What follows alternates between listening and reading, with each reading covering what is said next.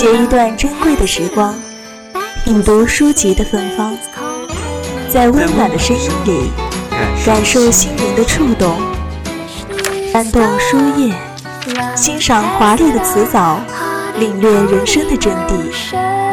三味书屋，聆听有声的世界。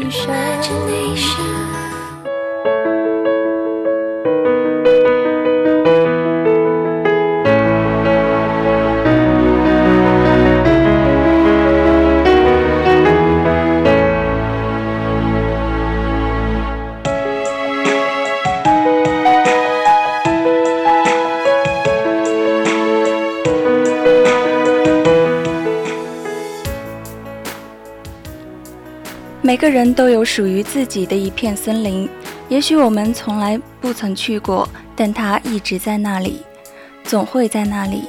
迷失的人迷失了，相逢的人会再相逢。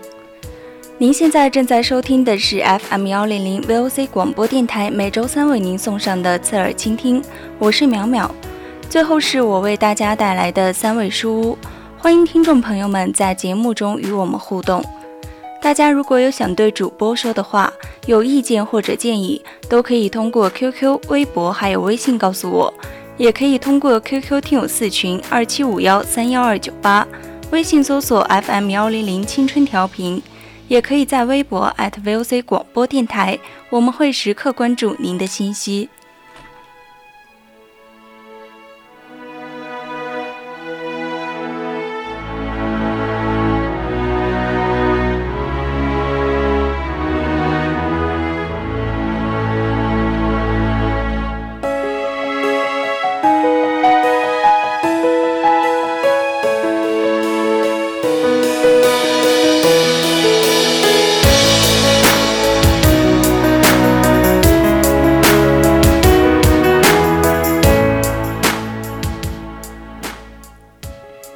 十一月的冷雨洗刷过的机场透着阴翳的气息。走出机场的我，即使在经历过十八度的春秋的今天，仍可真切地记起那片草地的风景。连日温馨的霏霏细雨，将夏日的尘埃冲洗无余。片片山坡叠青谢翠，抽穗的芒草在十月金风的吹拂下蜿蜒起伏。逶迤的薄云紧贴着仿佛冻僵的湛蓝的天空。凝眸望去，长空辽阔，但觉双目隐隐作痛。清风拂过他满头秀发，旋即向杂木林吹去。没见过这般风景，但在作者的描述下，我能真切地看到这一幕，让你不禁感慨这强大的文字功底。村上春树作品的美美妙之处在于，只言片语的文字就能给你如此震撼的感触。仅是开头便足以吸引你。事实上，故事的主体便是如此。开头的那位女生早已不在人世。有人说，艺术是相通的，书从乐来，乐由书出。这样类似的例子在艺术界中也不在少数。甲壳虫乐队唱出的曲子《New King Wood》给了村上春树很大的灵感。那是一种微妙的、无以明知的感受。一九八七年，村上春树就以《挪威的森林》为书名，写了一本青春恋爱小说。《挪威的森林》自一九八七年在日本问世以来，在日本已销出一千五百余万册。二零零一年统计，平均每六至七个日本人就有一人有这本书，是日本销售总量最大的书籍。美国华人学者李欧凡教授在他的散文集《世纪末的反思》将《挪威的森林》列为二十世纪对中国影响最大的十部文学译著之一。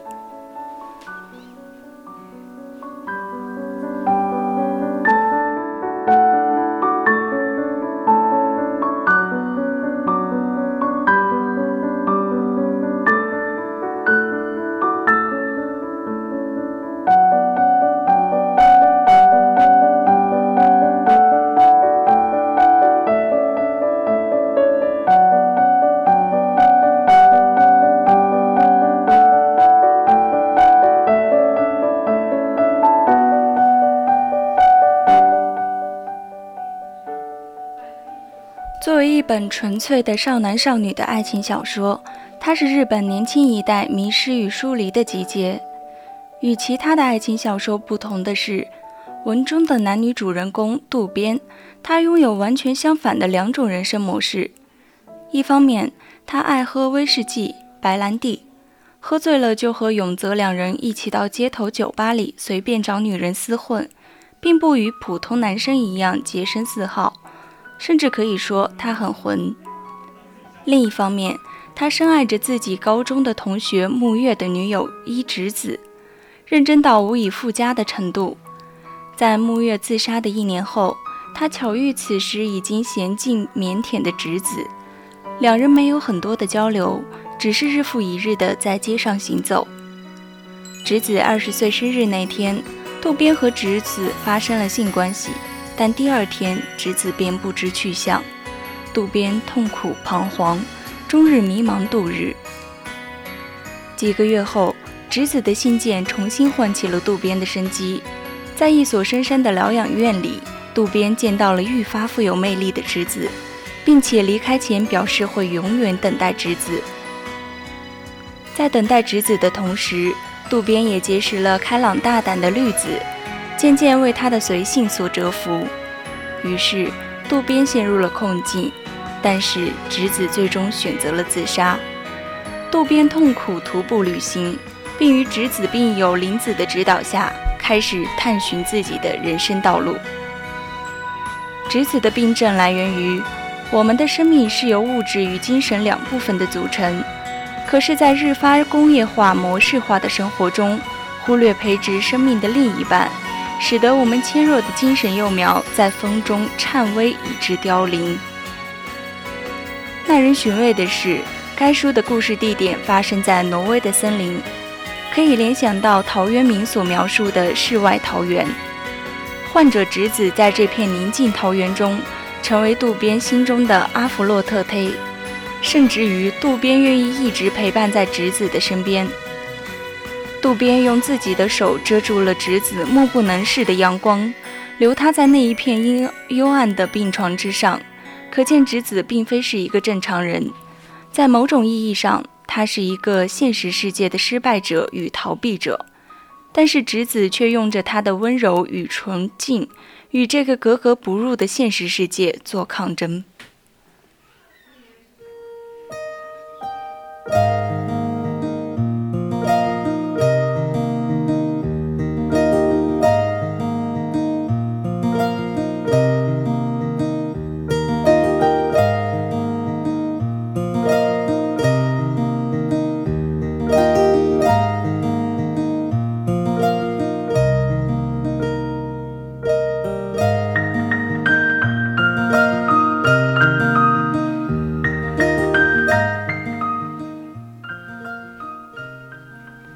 迷茫的青春期乃至人整个人生阶段，外表再光鲜亮丽的人都有各自的困境。爱和关注也许是救赎的唯一途径。关于年轻人的自我心理建设，每个人还应该都学着要自我突破和痊愈。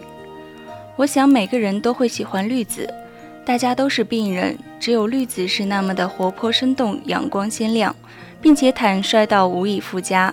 所以他的缺点也会变得可爱。有一种共鸣叫青春的共鸣，听众朋友们可以去这本书里寻找一下未经历的、正在经历的以及逝去的青春。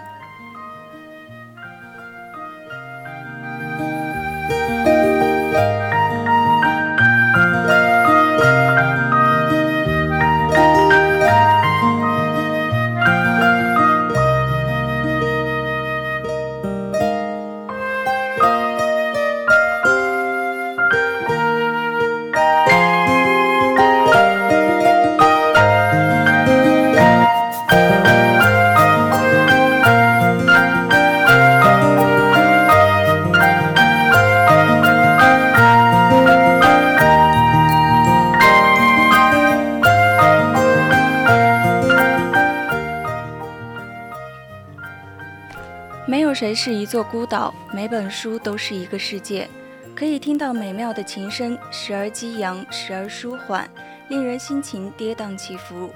一如海明威出色的文采，托格涅夫的字字韵律。那么今天的三味书屋到这里就结束了，我是主播淼淼，下期同一时间再见。